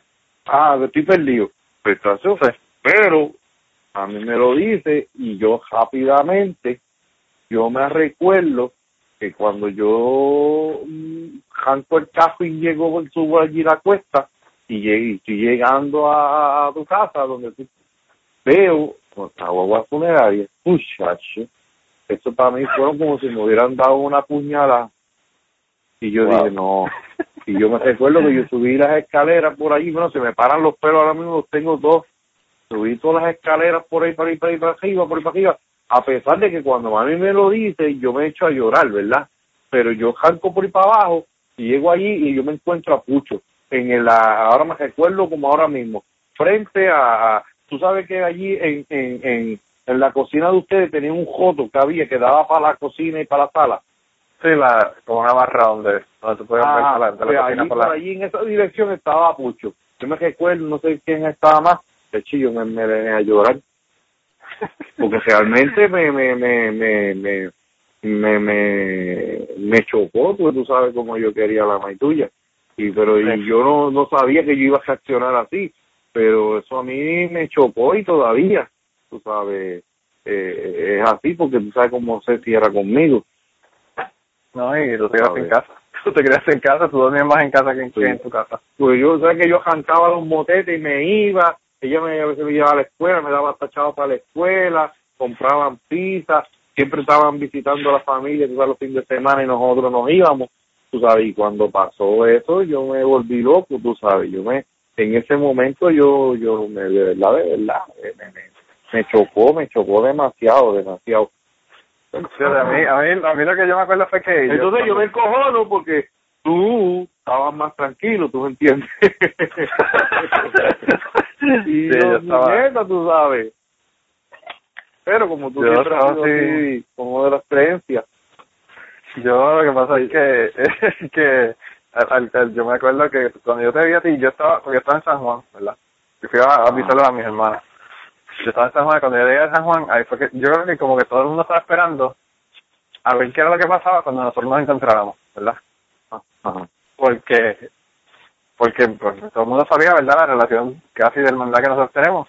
Y entonces Ajá. me imagino que estaba todo el mundo esperando, porque la casa estaba llena. Cuando yo me fui para San Juan no había nadie, obviamente, porque a mí se acababa de morir y yo fui para decirle a mi hermana. Sí, sí. Pero, pero cuando yo regreso, ¿verdad? De allá, que yo llego a mi casa, ahí, qué sé yo, 200, Mm. 300 personas. La casa estaba completamente, bueno, la casa parecía una verbena con todas las luces prendidas. Hab- Sí, sí, Había, sí. bueno, un cojonal de gente, ¿verdad? Y entonces tú llegaste, cuando yo no sé dónde estabas, estabas abajo, dónde diablo estabas, pero cuando tú llegaste que, que empezaste a, a llorar y yo dije, ay bendito, voy a tener que consolar al pobre hombre porque empezaste a llorar y entonces Germain, Germain me dijo, vente, vamos por ahí a caminar y nos fuimos a caminar y tú sabes que nosotros bajamos la cuesta de mi casa y al lado, al, al frente de la, de, la, de la autopista, cuando llegas a la autopista, a la, ciento, a la carretera 111, está Sí, energía eléctrica, que estaba en todos los, la planta de energía eléctrica y todo. Llegamos allí, que sé yo qué, nos, nos sentamos allí en, al frente de la energía eléctrica y entonces empezamos a hablar y el maíz me dice, ya, ya está bien, ya, ya no hay nadie. Y yo le digo, ok. y él me dice, no, que verdad que si quieres llorar o lo que fuera, que no hay problema, que ya está aquí, de que no hay más nadie. Y yo le digo, Germán, yo no, yo no estoy llorando, pero no es porque no quiera llorar en frente de la gente, es porque pues no estoy llorando. y ahí él me dijo, ma, la verdad que yo no sé cómo tú puedes, porque si a mí se me hubiese vuelto mami, empezó a llorar. Entonces empezó él. empezó él a llorar pensando que, si- que si la mamá se hubiese muerto, porque chavo, la- los papás de, de, los dos están vivos todavía y, y que vivos por muchos años más, pero eso, se me a llorar y yo todo esto dije, diablo, puñeta, otro más que tengo que controlar. empezó a llorar, ya tú sabes. Estoy bien No, cabrón. y, chacho, a mí, fíjate, y yo te digo, la- yo te digo, si yo te digo la verdad, en, lo, en, lo, en los años de vida que yo tengo, ¿verdad? Uno pues, se le pueden personas cercanas, amistades, y uno se lo agua en los ojos, por, porque a veces ve a los demás, qué sé yo qué, pero las personas que yo más, hasta el día de hoy, he sufrido tanto, tanto, pero que tú dices, coño, fue a, a tu mamá y a mi abuela. Cuando Sí, nosotros tu abuela también, claro. porque las demás uno pues tú sabes un poco de sentimiento y nostalgia pero pero yo bueno tú te recuerdas ah, pero a, a- a- desconsoladamente fue la mamá tuya y a, y a y a mi abuela que todavía muchacho pues porque es que uno pues cuando está más con una persona pues tú sabes que es así. Y, y, y, y es algo que no está en uno eso es algo que sale natural tú me entiendes y, Claro. y no es fácil. Antes mismo estaba yo aquí hablando con Mil y estábamos ya casi por dormir y cuando sale en Facebook sale uno de esos que dice antes de acostarse. Salió la, una, noticia de, de un compañero que, que era bien apreciado y, y que se Ah, sí, el, el muchacho que se suicidó, creo que era policía, sí. sí que no, nosotros sí no nosotros prácticamente compartimos nos graduamos juntos de, de sargento, trabajamos, bueno, estábamos en la comandancia y teníamos bastante amistad. Que antes de venir para acá con, con en estos días que fui a buscar a, a Mili y a los muchachos, yo me lo encontré en el mall, tú sabes, y nos sentamos a hablar, tú sabes, que, que ese tipo de relación. Sí. Y, y, y, y es chocante, pero volvemos a lo mismo. No es como, ¿sabes? Así que yo te diga, mira, diablo, ¿sabes? ¿sabes? A tu mamá, sabes, yo la apreciaba. Ni, ni a tu papá también, pero no tanto como a tu mamá, porque cuando pasó lo de tu papá, pues me tomó más, más, sí, uno se, se, se siente, pero no no no no puedo comparar que fue igual, ¿tú me entiendes? Pero pasa también que mami, papi se murió a los 64, 74 años, 75 años, mami se murió a los 52, que, que tampoco no se lo espera, ¿verdad? Mucho, muy joven. Sí. Eh, uno está más chamaco, yo lo que tenía eran como 20 y pico de años cuando no recuerdo más o menos, y, joven. Y uno, y entonces, pero cuando yo tomo la noticia que mi mamá... Ni 20, loco, tú tenías, tú tenías 18. Y yo dije, diablo. Tú tenías 18 años porque cuando mami, cuando mami se murió, yo tenía 17, cumplía esa misma vez. Diablo. So, tú no tenías 20 y pico de años, tú tenías, acabas de cumplir 18 años y un mes. Ah, pues entonces yo, yo dije, pues diantre. Pero entonces cuando me dan la noticia yo lo tomo sarcástico, como quien dice, tú sabes, yo no estoy no, sí, sí, no, sí. no, no, tú sabes, ve y ven a ver, tú sabes, y cuando dice la verdad, pues eso fue un daño de, entonces empieza la, la, como dice uno, los cargos de conciencia, porque uno a veces bajaba habituado, estaba cobrado, no iba allá, y tú me entiendes, cosas así. Pero este, pues no es fácil, y aquí estamos. No sabes. Pero Pues no, eso es lo que yo quería, eso es lo que yo quería que me contara, porque lo, pues, estoy haciendo el podcast, ¿verdad? Y, y el muchacho que, hace el podcast conmigo me pidió, me pidió, pues yo dije que mami se había muerto muy joven y, él me dijo que, que le contara, ¿verdad? De, de cómo era, había sido eso, ¿verdad? Entonces yo le dije que le iba a contar lo que había pasado, pero que iba a hablar con personas, ¿verdad? Entonces hablé con, con Rebeca Orama, Rebeca me contó de mami cuando trabajaba con ella y todo lo demás. Eh, fui a casa de Toñita, la mamá de Gisela, y hablé con ella. Eh, y le conté, y ella me contó de mami, le dijo un montón de cosas, ¿verdad? Entonces quiero poner en el podcast, hacerle el cuento, hacer la historia, pero poner eh, estas conversaciones, ¿verdad? Entre la entre la historia. Pues eso fue lo que no, lo que me contó Orlando. Eso yo, yo lo llamé hace como dos semanas atrás o algo así, una semana o dos, eh, para hablar con él. Y aproveché que estaba hablando con él y le dije que me contara, ¿verdad? Sobre, sobre qué era lo que había pasado cuando mami murió y cómo él se había enterado. Y, y me habló, ¿verdad? Un par de cosas de mami. Porque eh, Orlando se crió en mi casa. Orlando dormí, durmió, mi- mientras nosotros estuvimos hasta el cuarto año más o menos. Yo creo que él durmió más veces en mi casa que en su casa. Así era el- la, la relación que yo tenía con Orlando cuando nosotros estábamos en la escuela. Siempre estábamos juntos y no estábamos en, las mismas escuelas en muchas ocasiones, ¿verdad? Estábamos en diferentes escuelas. Pero después de la escuela siempre estábamos juntos. Y si tú querías encontrar a Orlando, me encontrabas a mí. Si querías encontrarme a mí, eh, buscabas a Orlando y me encontrabas también a mí. Eh, o sea que él casi se crió en mi casa. Eh, pero, pero nada, entonces después de que, de que pasó todo esto con Germain, yo, eh, pues nada, me fui, Germain se fue para su casa, qué sé yo, ok, y mi mamá, pues, eh, el entierro se hizo bien rápido. Se hizo, me parece, el sábado o el domingo, fue como que al otro día. Porque mi mamá, otra de las cosas que dijo es que no quería que le hicieran embalsamado ni nada de esa vaina, que ella la enterraran tan pronto se muriera. Sí. Eh, y entonces mi tía, que vivía en Estados Unidos, mi tía vivía en Atlanta, tan pronto mi tía llegó, que llegó al otro día, pues entonces se hizo, se hizo el entierro. Y fue una cosa brutal porque, bueno, el alcalde mandó a, que pararan el tráfico y toda la pendeja en el pueblo, eh, pues que él era bien amigo, como les, como les acabo de contar, de mi familia y todo. Eh, y el entierro estuvo súper, súper, súper lleno, una cosa bien brutal. Eh, pero, pero bueno, eh, como le dije a, a Rebeca, eh, a mí lo que, lo que me molesta del asunto es que, que mami no vio a mi hijo, ni vio a los hijos de mi hermana, ni nada de eso, ¿verdad? Ni nos vio casados, ni nada.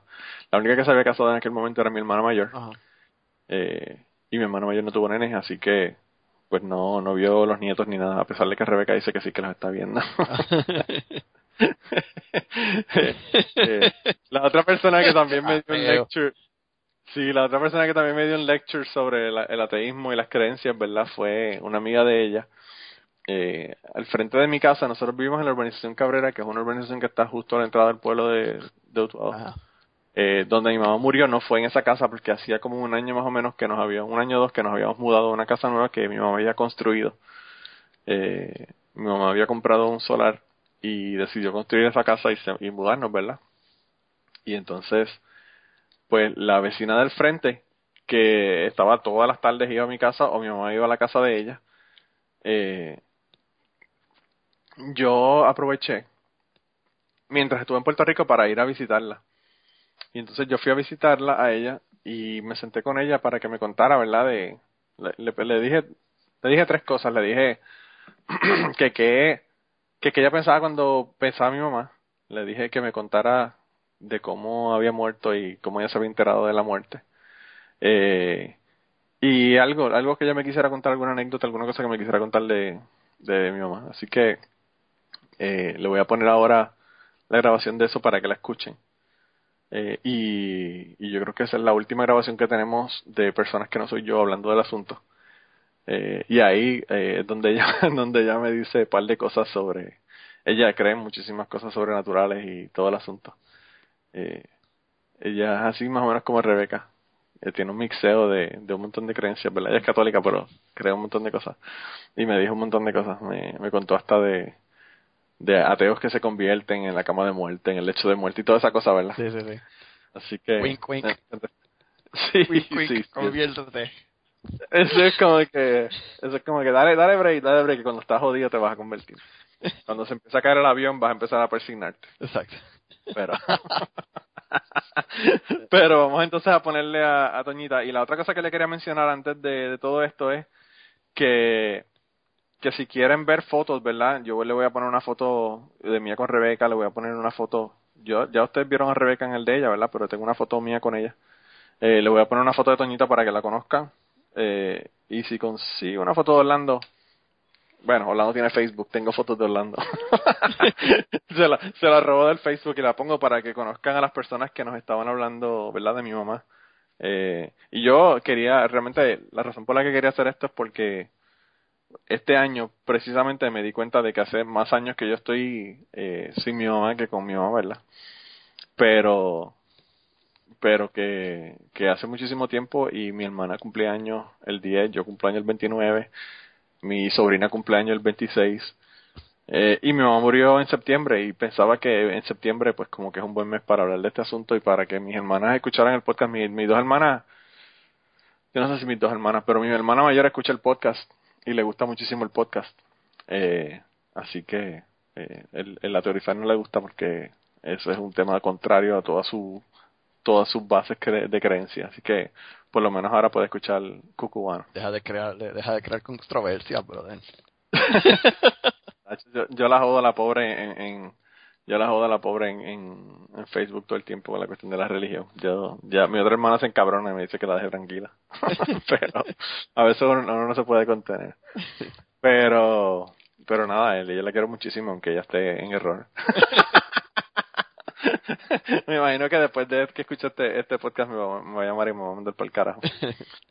Pero, pero lo que voy a hacer ahora, entonces le ponemos a, la, la, conversación que tuve con Toñita, que es la mejor amiga de mi mamá, y entonces regresamos en unos minutos. Yo creo que esta es la más larga de todas.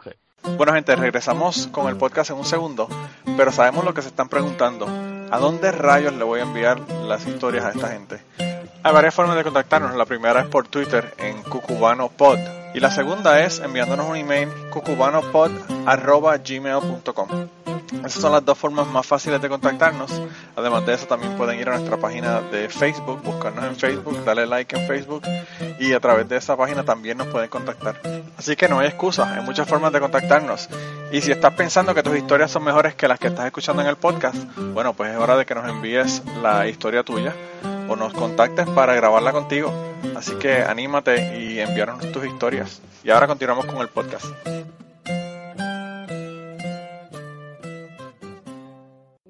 Maravillosa que yo la quise mucho, mucho, que se portó como si fuera una hermana mía, que yo no me puedo olvidar de Ceci que iba cuando la nena estaba en el hospital ella se acordaba de que yo no había almorzado y llevaba comida. Le llevaba una, una bandeja a Windy por la mañana para desayunar. La gente no sabe quién es Windy, pero es tu marido. Mi, mi marido. Tenía- unos detalles que, que ni, ni un familiar, porque las demás personas pasaban por alto.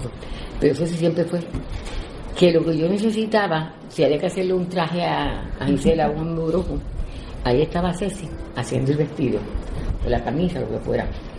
Fue tan maravillosa. Entonces yo recuerdo de Ceci, que tengo mucho, mucho, mucho, mucho amor y mucha, mucho respeto a su vida, porque ella me contaba que cuando empezaba el semestre escolar, ella le decía a los maestros, denme los nenes más malos.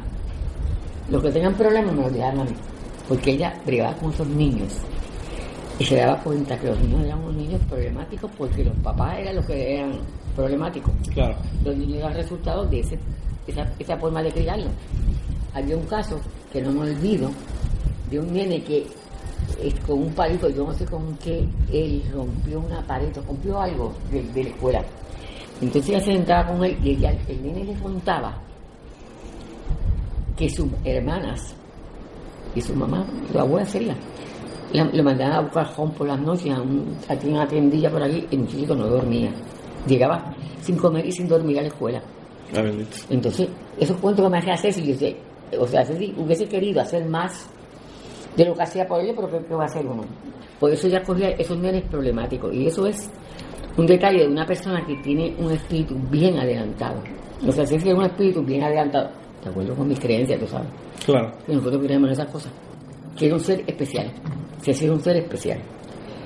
Cuando fue que averiguó que estaba enferma del corazón, que fue el día que iba a llevar a, te iba a llevar a ti, creo. No, Yo fui con ella eh, al... al doctor, Al porque doctor. tu papá no quiso ir. Porque no, no sé por qué no fue. Papi nunca quiere ir al doctor. Eso No no, es nada, entonces, eso no es nada, él no nada que nos sorprenda. Y entonces ya, ya el doctor le dijo que tiene que ir, y a mí me lo dijo, me tengo que ir para el hospital porque el doctor me dijo que estoy enferma soy yo. Y dije, Dios mío, ese señor sabía, ¿sabes? Ese señor sabía. Ella estuvo en una semana en intensivo cuando la mandaron, cuando la, el doctor le dijo que estaba enfermo. ¿Cómo lo supo el doctor? Y dejó de fumar porque dijo, si ya fumé una... Ay, me acuerdo que sentaba en casa y yo me estaba un cigarrillo. No te preocupes. Y yo, Dios mío.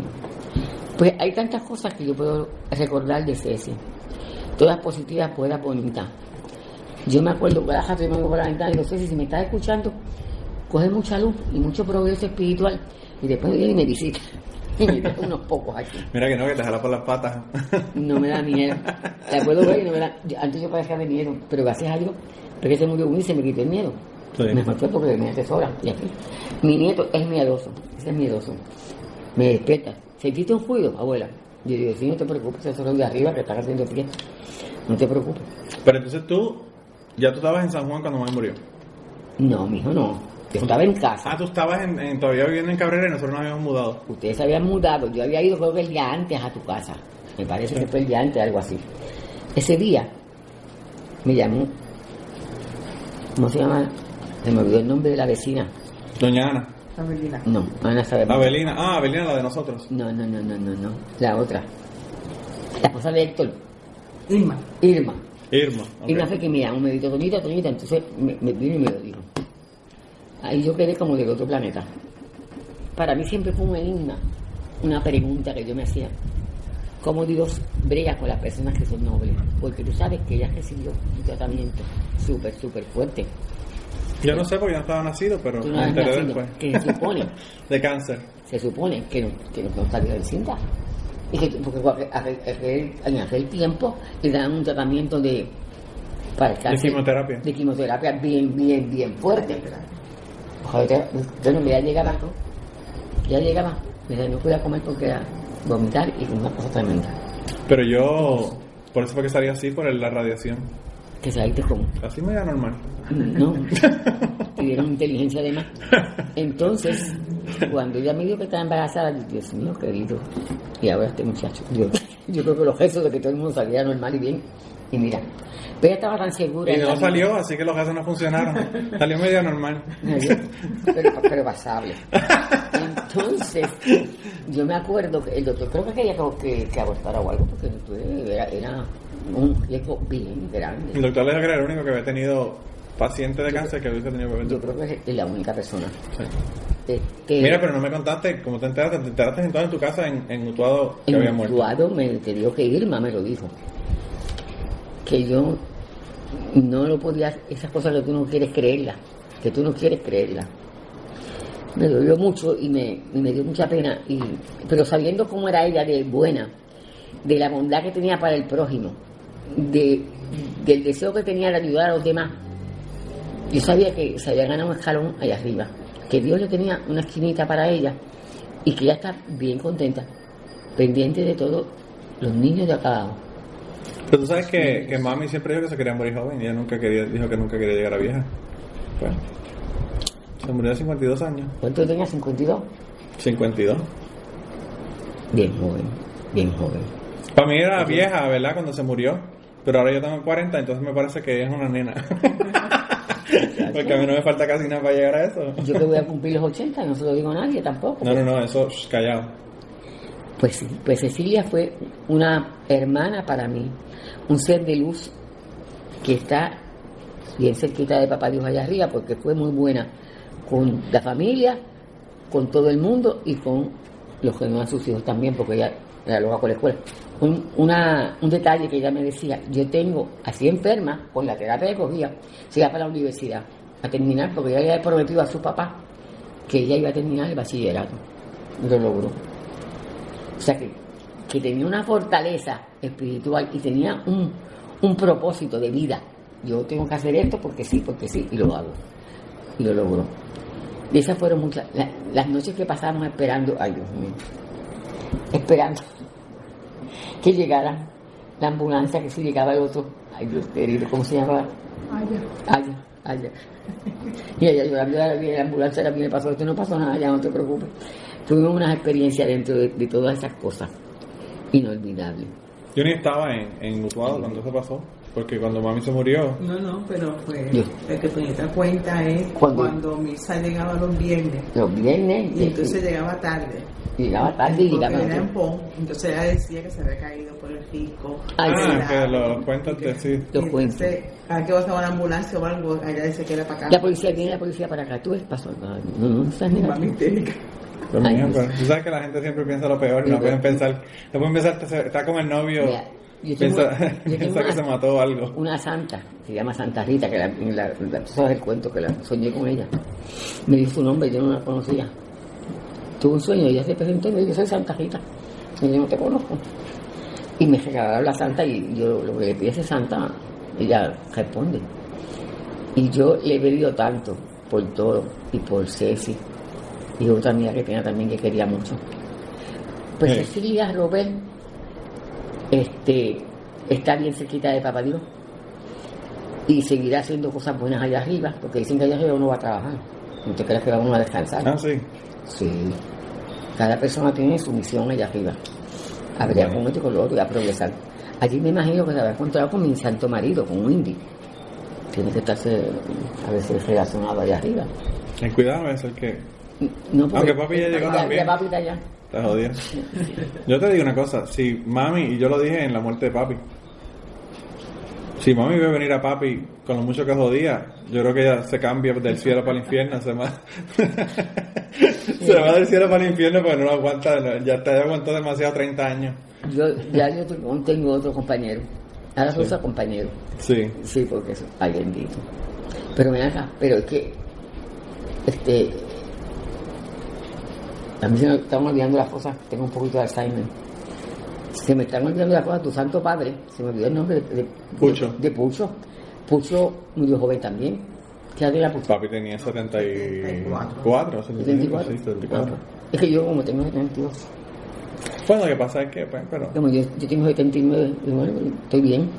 Tuve un mes con un dolor en una pierna del demonio. Mira, pero lo que pasa es que yo creo que a ti no te gustaba tanto el Bacardí como me gustaba papi.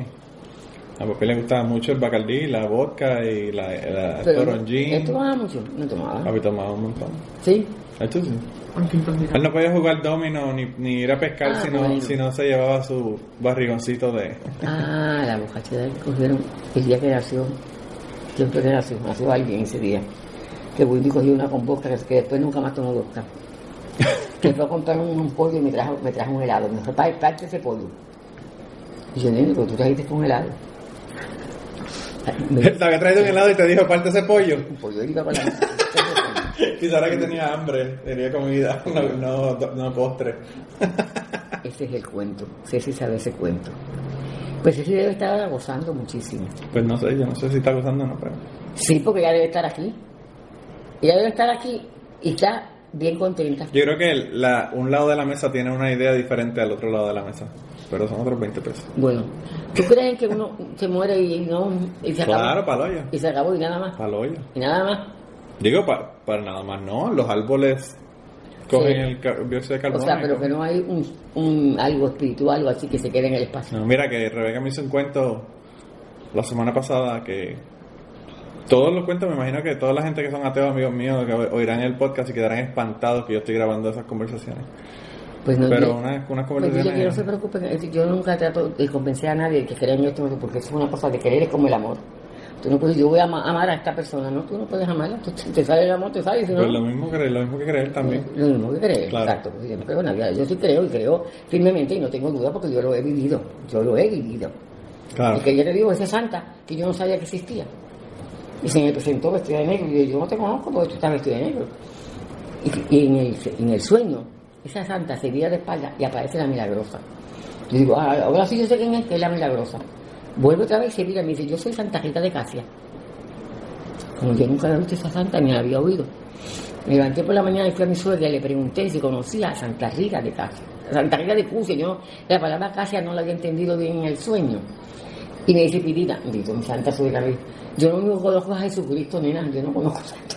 Yo no creo que sabes empezar, doña. Y yo conozco a Jesucristo y la Virgen, pero yo no sé. Después pasó. A los dos días llegó el padre que, que vive en Lancaster, amigo de Ana Lidia, que venía a Puerto Rico, Sí. porque él prestaba ayuda a puertorriqueños que vivían para allá. Y vino a casa y yo le digo, padre, venga acá con este sueño, le conté. Y me dice, muchacha, esa es compoblana tuya, esa es italiana. Sí, ella existe. Mi sobrina fue a Roma hace mucho y me trajo un retrato. Me dice, mira, conseguí, yo sé que había ahí 200 mil Sí, sí. eh, eh, exacto. Conseguí el sitio que no se puede retratar, pero ella lo retrató. Y Santa Rita. Los boricos siempre haciendo lo que no se puede hacer. No, tú- Siempre nos metemos en problemas por estar haciendo lo que no podemos no hacer. hacen otros, hacemos nosotros. Pues ella, Mira que yo fui a la, yo fui a la universidad aquí y tienen el retrato de, de Francisco Oyer, ¿verdad? Ajá. Eh, que, que es una pared completa, ¿verdad? Del velorio. Y decía, no se podía retratar. Y yo dije, no se puede retratar, pues está bien. Yo me senté ahí al frente del cuadro como si lo estuviera viendo y cuando el guardia se viró, yo con el celular le saqué una foto. Porque me lo tengo que llevar. pues claro, Porque no me puedo llevar la pintura de verdad, me tengo que llevar la foto. porque no se daña No, que yo no sé flash ni nada, pero Exacto. me imagino que lo que pasa es que no quieren que las reproduzcan Mira. y las vendan y toda esta vaina. Pero... Yo sé de una persona que murió, mi hermano. Mi hermano murió hace un año. De cáncer que lo comió y lo duró, así duró. Y él era ateo, ateo. Eso no creía. Ya en los últimos años estuvo bien grave, tuvo una muerte bien, bien triste. Con un cáncer generalizado horrible. Y mi, y mi cuñada se pasaba cantándole, rezando y cantando y rezándole. Cuando ya parece que se iba a morir, un día le dijo, ahora yo entiendo. Ahora yo entiendo. Ahora yo te entiendo. Sígueme cantando. En ese momento de último de la vida, él tuvo alguna alucinación, algún ser, algún, algo que le llegó, que lo, que lo hizo entender. Eso no podía venir en algo eléctrica. Y los cínicos, ateos como yo, te dicen que son los medicamentos que los ponen locos y ven cosas. Este, que oyen y ven cosas Claro. Pues yo como creo en eso, No, no, cada cual es lo que le da la gana. Y eso fue lo que yo le dije a las personas que me dicen. Yo he visto una persona hablándome con un espíritu, personas que pueden coger espíritu, ¿verdad? De cosas que no saben, de mí, de mi familia. Y eso me dice también mucha gente. Claro. Pasó esto, esto y esto y esto y esto y esto. Y fulano de tal, con nombre, no tengo duda. A mí una persona que me dice el lado suyo, una persona que es así, así, me describe a Wendy. Y es familia suya. Bendito, pero todavía tú lo tienes de al lado, jalándolo al lado tuyo, pobre hombre. No, no, no, él está elevado. Yo no, yo digo, nene, tú busca por ahí para. Arranca, ¿verdad? Arranca. Arranca por ahí y cuando tenga cosas buenas, pues me las manda. Claro. para acá. Yo sí creo en eso, pero eso no te- nadie te puede decir que lo crea.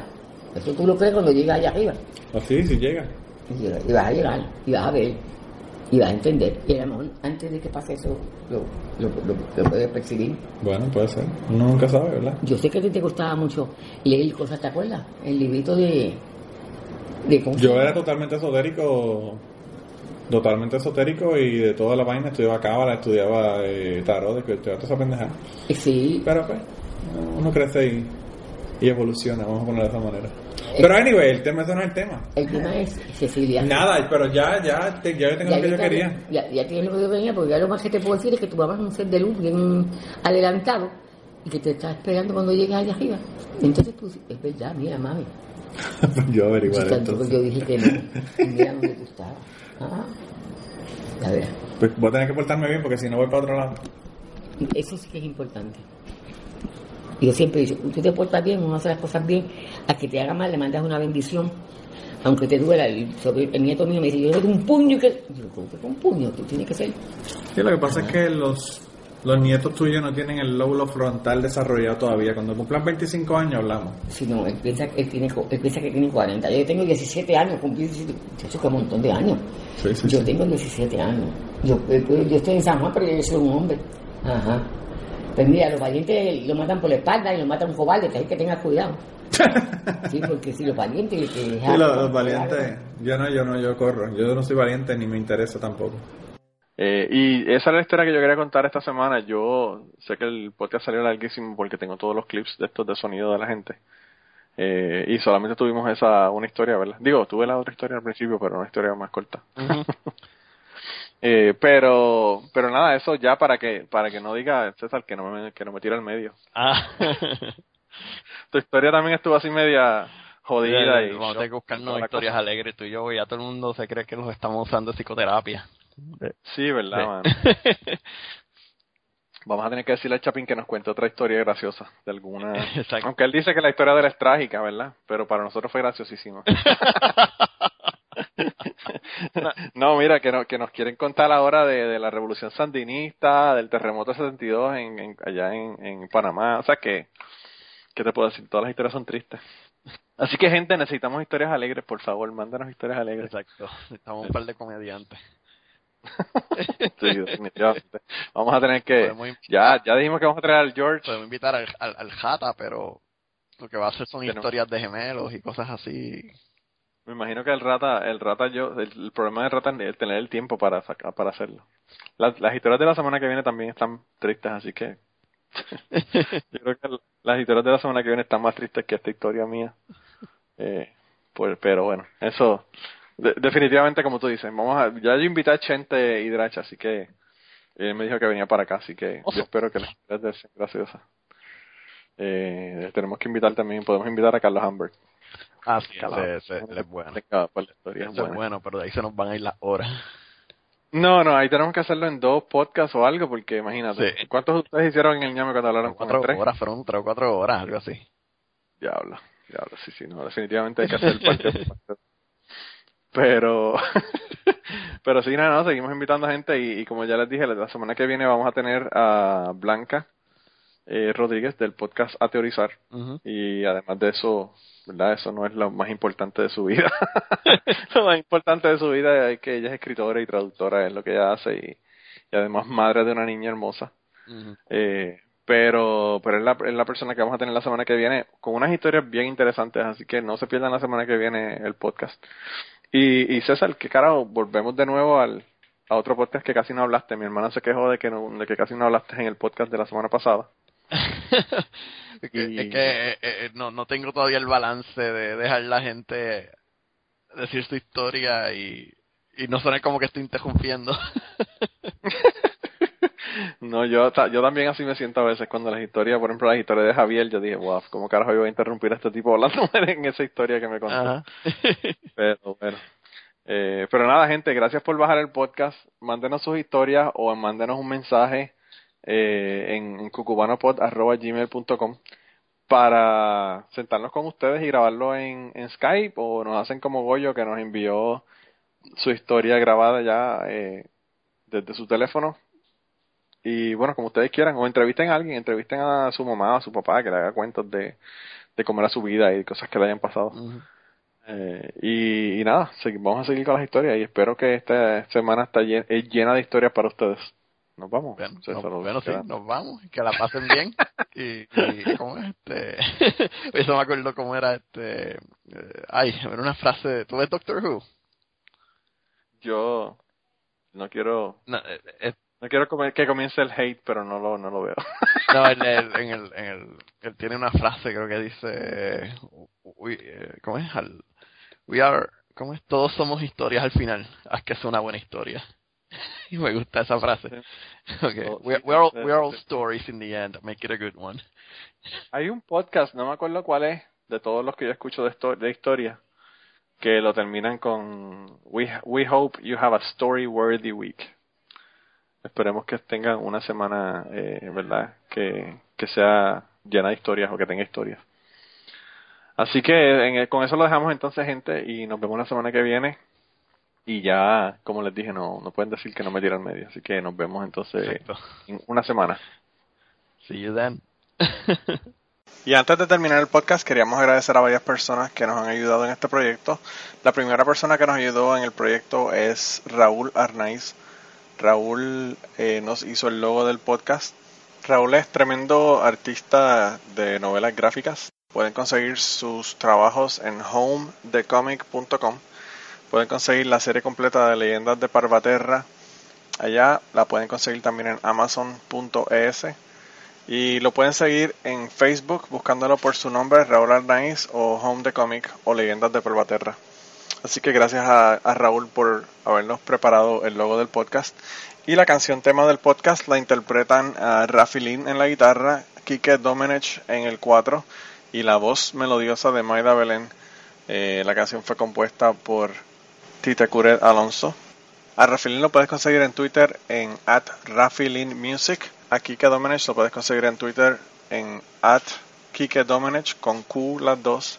Y a Maida Belén también la puedes conseguir en Twitter en at TREMusicPR. Con esto lo dejamos. Muchas gracias por permitirnos usar la canción y nos vemos la semana que viene.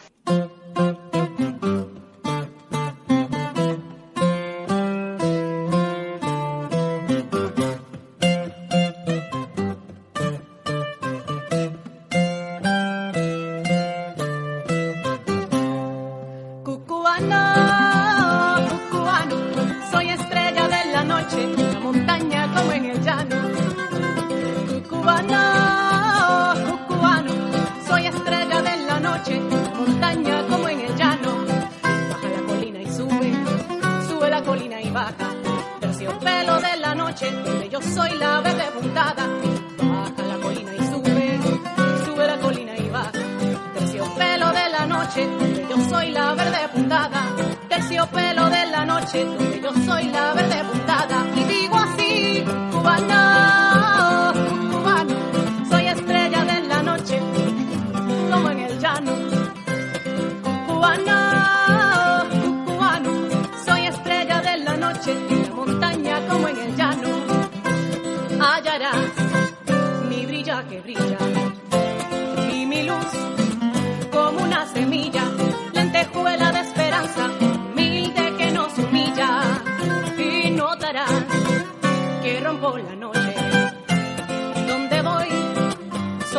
Cumbre soberana.